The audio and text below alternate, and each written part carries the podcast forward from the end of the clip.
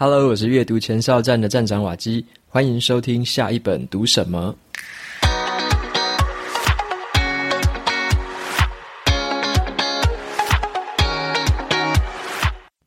今天我想要跟大家分享的这本书呢，它的书名叫做《场景行销模式》。场景行销模式。OK，那这本书的书名你乍听之下应该是听不太懂，因为我自己也是一样。我那时候看到这本书的书名，我其实不太知道他在说什么，但是我看到他的副标才大概知道。好，他的副标是说，从无线媒体的时代，要如何突破杂讯，超越演算法，打造自动获利的顾客旅程。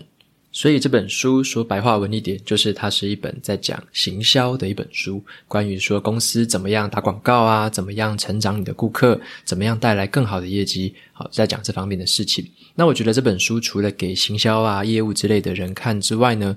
其实也蛮适合给社群小编啊，或者说像很多的内容创作者，像是我这样子的人。好，那我觉得这样子的读者算是这本书的一个受众。那么我对今天的节目啊，我下的标题是叫做“惹人厌的不是广告，而是不贴心的广告”。好，我下这个标题是有原因的，因为呢，我自己就有去回想一下说，哈，我自己在做部落格的时候呢，我曾经写了一句话，一直放到现在。我写的那句话就是：我不喜欢被广告中断阅读的体验，没有人喜欢。好，我讲这句话的时候，我那时候就是认为。嗯，我自己在读部落格啦，像是皮克邦啊，或者说像很多的美食或旅游部落格，你可以发现点进去之后，其实就是满满的广告。你可能滑没有两三段，就是一个广告跳出来，或者说滑没两三段，又是广告挡住你要看的东西。反正那种体验，我觉得非常的糟糕。所以我自己在两年前创立部落格的时候，我就已经立志了，我不要在我的文章里面放上这种满满的广告，也不要在就是会影响你阅读体验的时候，会去中断你。我自己都不喜欢的，所以我也不喜欢你被这样影响。所以我自己在做布洛格的时候，我是坚持这样子的一个理念。好，但是换换一个方式来想。有时候你有没有发现说，你有时候在逛，就是可能逛网站啊、新闻啊，或者说看一些部落格，你会发现说，诶，他有时候可能在文章里面，或者说在某一个环节里面跳出来的，算是广告吗？可是，可是你看你也觉得，诶，好像不像广告，它就是我要的东西。有时候像是你在找一些软体，像是我之前有在转找那种专案管理软体，我在找的时候在读一些文章，就发现虽然说这个广告的形式哈会埋在这个文章里面，可是你看他的这个讲话的方式就不太像广告。它好像是要提供你解决方案，要帮助你解决问题一样。那你那时候就不觉得那个是广告，会觉得说这个东西好像在帮我，然后你想要快点去找到它，然后来找到它，帮你解决一些你现在遇到的问题。所以就是你会变成说，你看到那些东西，反而你会很庆幸你当下看到了那些广告。好，那为什么会有两者这么大的一个差别？其实是就是这本书里面好要跟我们讲的一个重点，就是说现在的媒体时代。已经是叫做无线媒体时代了。以前的媒体时代是叫做有线媒体时代。好，什么叫有线跟无线？那个线是限制的线了。好，那有线媒体时代呢，就是很久以前哦，我们都是用这种电视在收看这个新闻啊，或者收看节目。那可能用报纸来吸收知识，那可能都是你吸收的这个管道都是有这种大媒体在把持着。那这个大媒体它就会发布很多的内容，发布很多的广告给你。然后呢，有点像是用这种广告来去获取这个曝光量，获取这个流量，然后让你一直这样被动的去吸收这种广告。这个时候是有线媒体时代。我们以前可能都经历过，好，但是现在呢，自从二零零九年之后，好，这个时代开始不一样了。二零零九年是一个分界点，这个时候呢，个人所生产出的资讯，就是我们用手机啊、用电脑，我们在社群媒体上生产出的资讯或文章，个人生产出的资讯已经正式的大于了媒体所产生的资讯，所以在二零零九年之后。个人生产的这个内容的资讯是非常多的，爆量式的成长，而且完全不会停，那个完全是指数性的成长，到现在还是持续在飙升。但是呢，传统的媒体他们所产出的内容，其实已经到了一个有点像高原期，他们没办法再产出爆量型的内容，反而在这个时候就出现了一个交换，变成说，呃，以前呢是这个媒体为主嘛，媒体发表的资讯为主。但是现在却完全相反了，个人发表的内容已经远远的超过他们，所以个人发表的内容充满了所有的，包含网络啊，或者是纸本，或者说你看到的 YouTube 之类的，充满了无处的这个管道里面，都是个人的内容，远远的大于媒体发表的内容。所以这个状况就是这本书的作者一直在提的一件事情，就是时代已经不一样了。以前是叫有线媒体，内容是有限的，所以你靠着发布这种大量的广告，你可以触及很多人。但是现在是一个无线媒体的时代，你要怎么让你的企业，或者说你的个人品牌，或者说你在经营的社群，你的资讯被人家看到，突破重围，突破这些杂讯，被你的顾客给看到，就是这本书所要谈的最重要的一件事情之一。好，那这本书呢？为什么作者他会写这本书？他有说到一个故事哦。这个作者呢，他是身为一个 sales 呃 Salesforce 好，Salesforce 是一个顾客管理平台的全球最大的一个顾客管理平台的一个公司哈，Salesforce，他是在这个公司里面担任这个市场研究员的这个一个角色。好，那他在这个公司里面呢，他发现到一件事情，有一天呢、他在二零一四年的时候，有一天哦。他就收到了一个朋友传来的一个讯息，是朋友 tag 他的。好，那这个朋友呢 tag 他什么讯息呢？这个讯息是这样的，呃，很有名的这个杂志叫做富比士杂志。好，在那一天发表了一篇文章。这篇文章是说呢，现在全球哈最创新的企业之一，哈是 Salesforce，而且 Salesforce 已经连续四年得到了这个很棒的这个头衔，全球最创新的企业。好，这是富比士这个大杂志发表的这篇文章。那作者当下收到的时候。他当下可能不以为意，他认为说：“诶，朋友传给我这个跟我有关的文章，诶，很有意思，开起来读。”可是到了那一天，后来到了傍晚之后呢，他发现诶，不太对哦。他回想这整件事情有点怪怪的。整天的整天下来，他只有注意到朋友 take 他的这个资讯，他却没有注意到任何富比士杂志发出来的资讯，发出来给他的资讯。而且他还是已经有追踪富比士杂志了，他有订阅富比士杂志的这种电子报，但是跟他公司相关的这个东西竟然没有发到他的面前，没有让他注意到，反而是他的朋友 take 他的资讯让他注意到了，所以他发现了一件事情，他当下呢做出了一个结论：传统的行销方式已死，然后他认为传统的行销已死，取而代之的是一个全新的一个行销方式正在发生。好，那也就是说，刚刚在呃，回到刚刚讲的这个有线媒体跟无线媒体，以前的有线媒体哦，是这种一对多的方式，把同一种的广告讯息一次发给所有的人，他不管你是谁，他就把它发给你。但是呢，他认为在这个新的无线媒体的时代，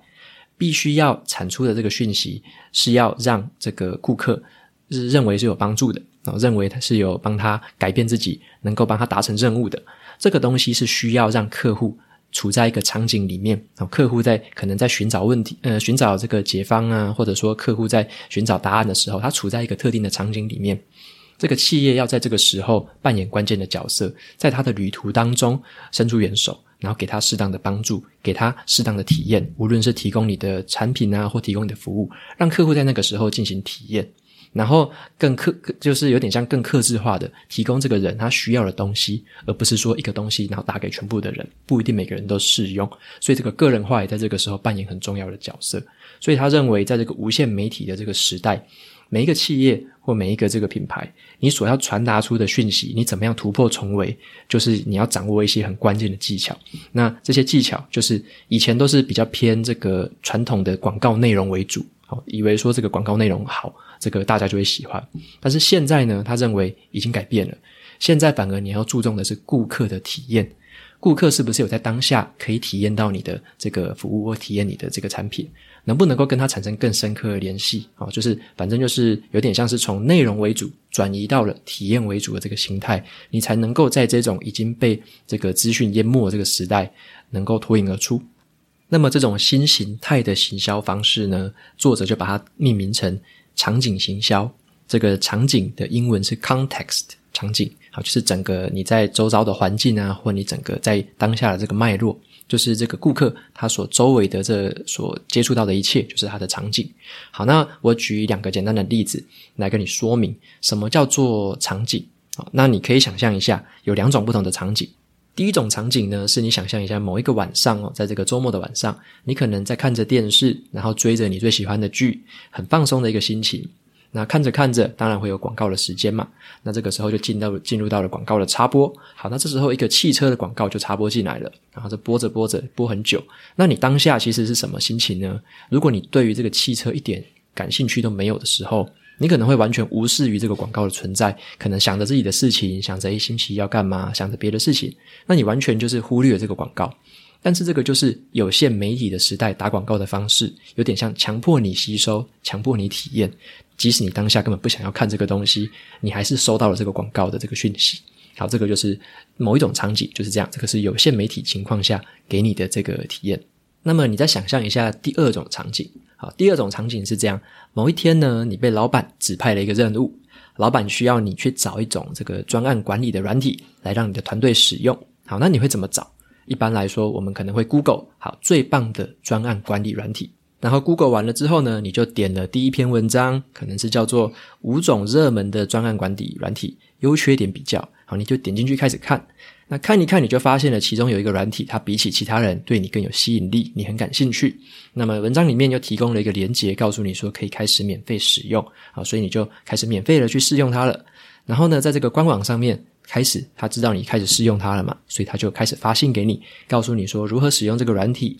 那接下来可能过了一天，他又告诉你说如何用这个软体来写计划。那过了一天，他又发告诉你如何用这个软体来做派工。那刚好你就在试用这个软体，这个时候也是你需要的。你渐渐的熟悉了这个软体，他也教你用了一些你原本就需要用的功能，或者说需要达到的任务。那么最后用一用之后，觉得很顺手，这个软体真的很好用，那你就告诉老板说我们买这款吧。好，所以你有没有发现，刚刚两种场景是不一样的？同样的，都是在这个资讯非常爆炸的年代。第一种的话，就是你很想要忽略它，无论它这个广告里面的汽车多么帅气，或者是给你的折折扣有多么多，给你的赠品有多么划算，你就想要忽略它，因为你那个时候你不需要汽车。但是第二种的广告呢，却一直引领你往前进。像刚刚我讲的那个文章，可能那篇文章就是那一个软体公司写的。那当然，他会把他的这个软体可能比较之下写得比较好，所以你就对他有兴趣了。好，那结果你有兴趣之后开始用，你就越用越顺手，他也教了你解决很多的问题。所以第二种的场景就是有点像引导式导向的，让你马上可以体验，体验了之后你又很个人化的解决了你的问题，所以你就决定买这个产品了。两种是截然不同的场景体验。但是第二种呢，就可以很顺利的一直引导着你往你要的方向走，然后解决了你要解决的问题，最后找到了这个解决方案。好，那所以说这样子的场，这样子的体验是叫做叫做场景行销。好，所以说这个第二种的方法，其实就是完全埋入了场景行销在里面，让客户的这个体验为主，然后呢，解决他们当下的问题。所以说呢，这个呃，作者他就在书里面说到了一个蛮重要的一件事情，对我来说很重要的一件事情哦，就是他说呢，无论呢、你要广告，或者说你要传达的讯息，无论你的内容是文字还是影像还是声音，他们都是属于内容的一块。但是他认为呢，内容虽然很重要，可是还有一件事情要注意的是，内容只是在特定的时刻用来实现目标的一个中介点，去回答消费者的问题，去娱乐他们。而且验证他们的身份。好，那消费者真正渴望的是那些体验，而不是内容。所以我们要注意的是，顾客他真正渴望的是这个体验，好，改变自己的体验，达成任务的体验。所以这个作者他在书里面呢，他就设计出了一套很完整的架构，去帮我们，或者说帮这个任何的企业，可以创造出顾客想要的这个场景体验。那这个五个步骤呢，分别是。可得即用，好，可以得到，然后可以即刻使用，可得即用。第二个是顾客许可，那第三个是完全的个人化，第四个是真诚而且同理，那第五个是价值目标。所以他说，透过这样子的步骤，可以创造出一个完全场景化的一个体验，达到场景行销的效果，能能够用这个顾客当下他预期、他渴望的方式，去吸引他们参与你整段过程。所以这本书呢，作者就是用了这五个架构。那在每一个架构之下呢，他会举了非常多实际商业上的案例，因为他们这个 Salesforce 这家公司，他们自己就在研究很多这个市场上的这个商业行为，很多的市场行销策略。所以他举出来的很多例子，其实都是他们公司实际上有参与过，甚至是有这个观察过、有研究过的这个公司的一些例子。所以这本书很包含的这个原理，还有很多的这个实际的例子搭配做这个说明，所以我觉得读起来的话算是非常的好读。你可以先懂了原理，再来就会有很多的案例来说明，你就可以知道说自己该怎么样的去应用它。那么我接下来就想说，简单的介绍一下所谓的这五个步骤分别是哪五个，那里面又有哪一些值得注意的一些重点？那我可能也会举一些简单的故事来给你更好了解。好，那第一个叫做可得即用。这个就是有点像是说，我们这个任何的企业啊，在给予这个广告或或者是说给予任何顾客的讯息的时候，有分三种模式。比较浅的就是叫做强迫体验，有点像刚刚我说的那种广告，直接电视上啪拿出来一个大家都看到的广告，一体适用的。但是这个是最浅的，这个是呃强迫体验的这种方式。第二种呢是叫做直接体验。好，什么叫直接体验呢？这个就是说呢，像我们有时候会去订阅电子报嘛。给我们的这个 email，然后订阅电子报，或者说你去追踪某一个 podcast，或者说你去某一个粉专按追踪，好，成为他的社团的一份子，这个就叫叫做直接体验。好，那这种就是更接近一阶了。再来的话，第三种最厉害的是叫做自然体验。自然体验就是让顾客自己找上门，主动找上门。大部分可以做到这样的，就是有点像是这个搜寻引擎的优化，好，就是你可以让顾客在问问题的时候直接回答一篇文章，或者说你在顾客在 YouTube 上面搜寻方式、搜寻方案的时候，你直接提供一个回答他问题的影片，这种就是最厉害的自然体验，因为顾客他自然而然的他在问问题的时候，你就回答他了，你的品牌或者说你的企业就参与他的这个过程。那接下来的话，第二个重点是叫做顾客许可啊，第二个是叫做顾客许可。那顾客许可是什么呢？有分就是内隐式的顾客许可跟外显式的这个顾客许可。什么叫内隐式的？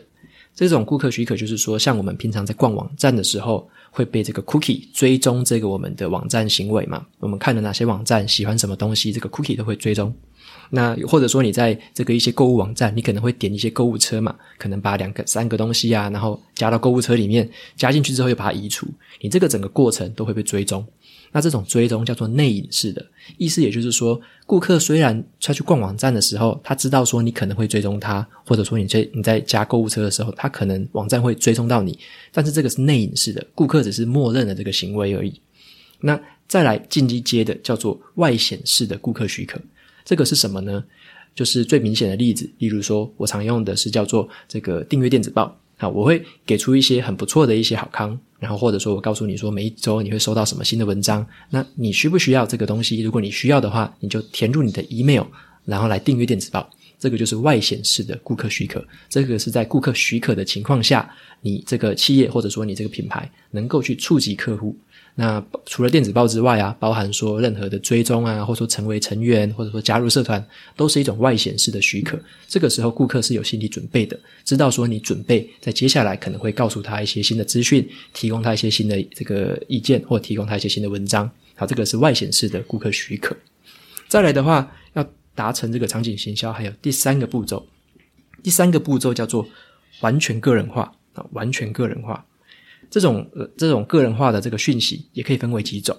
像是最普通的这个传统媒体常常做的就是叫做大众广告。大众广告就是完全不管你的个人化，他就发一个广告，希望全部的人都看到。那可能全部的人里面，可能有一些是他的目标族群，然后那些人可能会对这个产品有兴趣。这个叫做大众广告，这种广告的效果是最差的。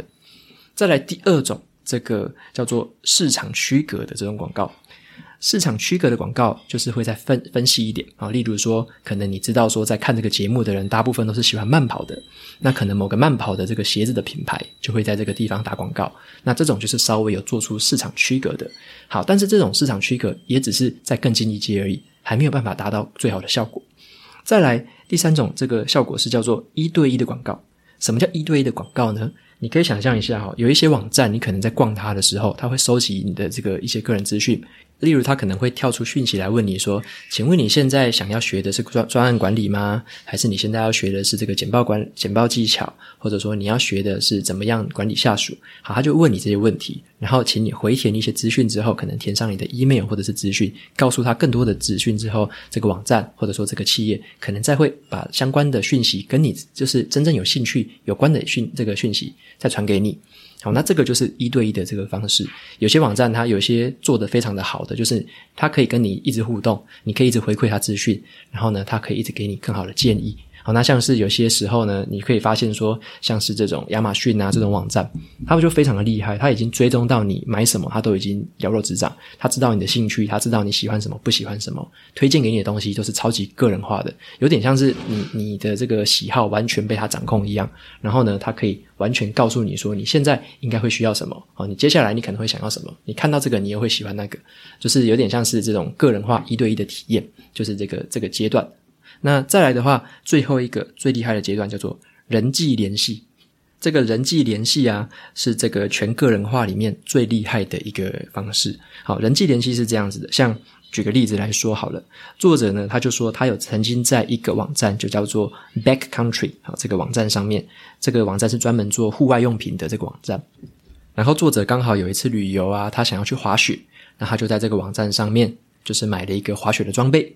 结果他这个逛的时候，当然逛很久嘛，然后比较了很多东西，最后就是做了购买的这个行为。那过了两三天之后呢，这个网站上面有一个人就跟他联络了，主动跟他联络哦。那这个联络的人呢，他是打电话跟他联络的，然后这个人他就自称为是装备专家。好，他就说：“诶，我是这个网站的这个装备专家，请问你这个滑雪你要去哪里玩？然后你这个滑雪的用品感觉用用起来现在穿起来合身吗？合脚吗？然后呢，你用这个滑雪装备要注意什么地方？那这个装备专家他也自己说了，他也很喜欢滑雪，他也很喜欢户外活动，所以他给了很多他其他的建议。”那在这个情况下，作者感觉到非常的贴心，他觉得说，诶，这个网站竟然还有这样子的人，那这样的人还知道说，诶，我买了什么，然后可能还关心我去哪里，关心我现在的情况，然后还问我说，以后呢有任何的装备问题都可以打这支电话给他。所以这个作者之后他就成为了这个网站的忠实顾客。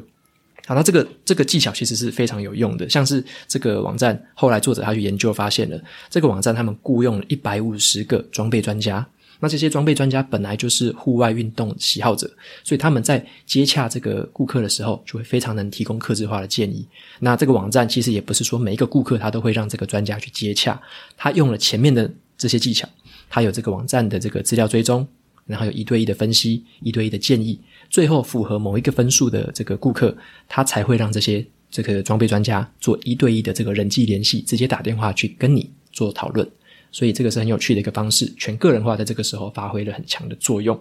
然后再来第四个，这个场景行销的重点是叫做真诚，然后同理。好，真诚同理，意思也就是品牌要有同理心，要发挥自己这个品牌跟你的目标的一致性，要让你知道说，这个你的顾客他想要的东西跟你所能提供的东西是一致的。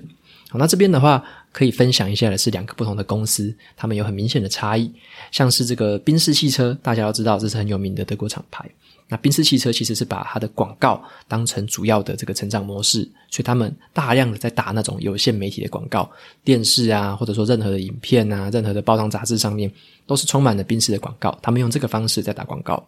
另外一家叫做特斯拉，好，作者他举了特斯拉为例子，他认为呢，这两家有很明显的差别。为什么呢？特斯拉它表达出来的是一个真诚同理的感觉，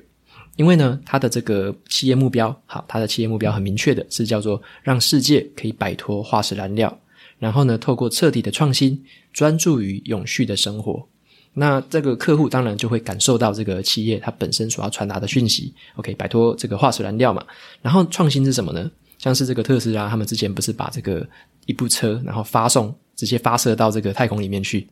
所以这个真的是噱头十足，然后就是你说一个创新啊、探险啊，这个 pioneer 的这个感觉就是非常出，就是完全体现出来。然后这个宾士则是专门这个强调自己的车子本身，好强调自己优异的性能啊，强调自己车子有多好，这个工艺有多么样的进步。所以这个两个就很大的差别，你会感受出来说，诶，这个特斯拉可能有更不一样、更突出的一些不一样的卖点。然后特斯拉的这个业务员呢，他们在跟顾客沟通的时候，其实他们也很让顾客很方便的可以透过网站马上预约看车。那看车的时候，这个业务会很关注于顾客他的需求跟他的选择，他不会说一直推广这个特斯拉的规格有多好，反而他们会问的是说，诶，你的家庭状况是怎么样？哦，你的家庭成员有几个？然后呢，你需要怎么样的车？加速快的吗？还是怎么样的一个舒适度高的吗？他会问他们这样子的一个问题，关注顾客需求的本身。而且他们也很很熟悉这种叫做推荐的力量，像特斯拉，它有一个方案是说，你推荐朋友买车的话，你自己可以获得多少的回馈金。所以，像有一个人很厉害哦，他曾经推荐了好像一百八十八个人买车，然后赚进了十三万美元的样子。所以有一个人非常厉害，他们透过这种推荐的方式，让特斯拉的名气也在这个朋友圈之间广为流传。那么，当然还有一个很厉害的地方是在于，像之前 Model 3推出的时候，这个特斯拉还有做一个预售的模式。好，那光是这个预售就直接当年的这个营收直接暴增一百亿美元，他们预售就卖出了超级多的车，所以在这个两个案例比起来，作者就发现了特斯拉做的偏向于场景行销，那这个宾士做的是偏向于传统的行销。所以作者他就提到了这两者的这个广告的费用差非常的多，像是特斯拉每一台汽车的平均费用是六美元的广告费，那么宾士汽车它每一台的平均费用是九百二十六美元的广告费，差异非常的大。好，所以这个故事我觉得就非常的有趣。好，那当然特斯拉还有一个噱头啦，就是 Elon Musk 他的执行长非常的强嘛，哦，但是可能是另外一个噱头。可是作者他们是实际有在观察他企业的行销策略，或者说行销的行为，有发现出他们在这个真正策略上的不同，而不是只有这个 CEO 很厉害而已。他们还有行销策略上截然不同的这个操作方式。最后呢，这个场景行销的第五个步骤是叫做价值目标。好，价值目标。一般来说啊，在价值目标这边，很多企业它可能都会想要做所谓的企业社会责任。好，那这个单纯是比较像是博取社会上的一些好感，可能会做一些志工啊，捐一些款之类的，这个是博取一些社会上的好感。可是怎么样让这个顾客真正感受到这个企业的目标？那再来比较进阶的就会做叫做品牌行动，甚至是引起顾客共同的行动。在这个地方做的最出色的一个品牌叫做 GoPro。好，那 GoPro 以前它怎么做？他会让这个顾客，他买他这个产品的顾客，因为都是喜欢冒险、喜欢户外运动的人，那么他就会鼓励他们去拍一些影片或拍一些这个照片，然后呢，就会挑每日精选的照片，好，每日精选，然后挑这个放在官网上面，所以这个顾客有点像哇，一窝蜂的这个毛起来拍、毛起来照，然后就让这个 GoPro 很快的一个时间里面，好广为流传，让大家每个人都认识了这个品牌。然后还有另外一个例子也蛮有趣的是，有一个手表商叫做 Daniel Wellington。那这个手表商呢，简称 DW 好了，他们也是做了一样的这种这种方式。他们的这个品牌目标，当然会希望说每个人都穿戴在这个手上的手表，然后很大方的展现出来，很有自信的。好，那他为了达到这个目标呢，他也做了类似的活动。他说呢，你只要在这个社群媒体上，你只要戴这个表，然后呢自做一个自拍，好，然后再做一个 hashtag tag 这个 DW 这家厂商，然后你。这个时候呢，DW 也一样，他会每日挑选出一个精选的照片，把它放到官网上面。所以这个粉丝也是卯起来拍，狂拍猛拍。然后在这个六年之内，他们在做这个行销策略。六年之内，这个顾客总共拍了有一百九十万张的这个照片，放在所有的这个社群媒体上面，一百九十万张。所以这个数量级呢，比起这个 DW 它本身所创造出来的内容来说，这个顾客所创造出来的内容是九十九点九 percent 的这个数量。相较起来，这个 DW 手表它本身是没有发表什么太多内容的，大部分都是靠着顾客在网络上互相的这个推荐，互相有口碑。所以这个东西达成了顾客他们自己认同的价值，认同它的价值目标之外呢，也达成了口碑的力量。所以这是非常有趣的一个这个故事。所以总结一下这本书里面谈的五个最主要的场景行销的这个顺序，第一个是叫做可得即用，那第二个就是叫做顾客许可，第三个的话就是完全的个人化，第四个就是要真诚同理，那第五个的话就是你要传达出你的价值跟目标。好，所以说这个是五个场景行销所要注意的一个重点。然后我这本书呢，其实它在后面还提了一些比较技术性的东西，像是它有说怎么样用自动化的工具来达成这些事情。因为你可以发现，刚刚我们讲的那么多的东西，其实要真正做在自己的网站或者做在企业的系统里面，其实很困难，因为你要非常多的资讯互相串联，你要有很多的触发点，你要有很多的资讯来源，你要收集很大量的资料去跑，有时候甚至还有一些 AI 的帮助。所以这个是非常有点 IT 导向、资讯导向的一个技术。所以在书的后半段，还有讲到了蛮多关于自动化流程怎么样设计、怎么样去使用的一个东西。那这个东西其实是偏难，技术比较有点技术成分的，但是也因为这样子的东西，这个门槛是有点高的。当任何的企业或者说个人的品牌，他愿意跨出这个自己的舒适圈，朝向这个地方迈进，他才有机会去实现真正的场景行销，达到更多的个人化，达到更多的这种一对一的体验，或者说更深入的体验，然后让大家可以更可得即用这样子。所以这个是非常有意思的地方。知道了这个道理不一定够。你还必须要真正的去实践，真正的去使用，然后让你的企业转型，让你的品牌转型，你才有机会达到这个新时代的这个行销模式，也就是场景行销模式。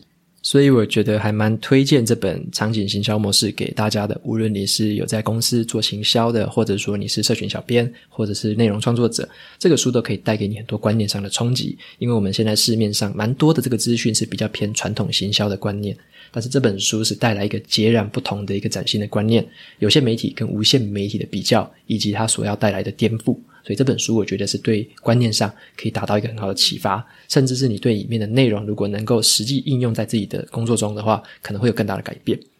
OK，那今天的节目长度到这边差不多了，我下一次再来分享一下这个 Apple Podcast 上面的五星评论好了。那节目到这边就进到了尾声，如果你喜欢今天的内容，我分享的东西对你也有所帮助的话，欢迎追踪下一本读什么，也到 Apple Podcast 上面帮我留下五星评论，推荐给其他有需要的读者。我每周呢也会在阅读前哨站的部落格还有 FB 粉砖上面分享一篇读书心得，喜欢文字版的朋友们别忘了去追踪还有订阅我的电子报，这是对我最好的支持。好的，下一本读什么？我们下次见，拜拜。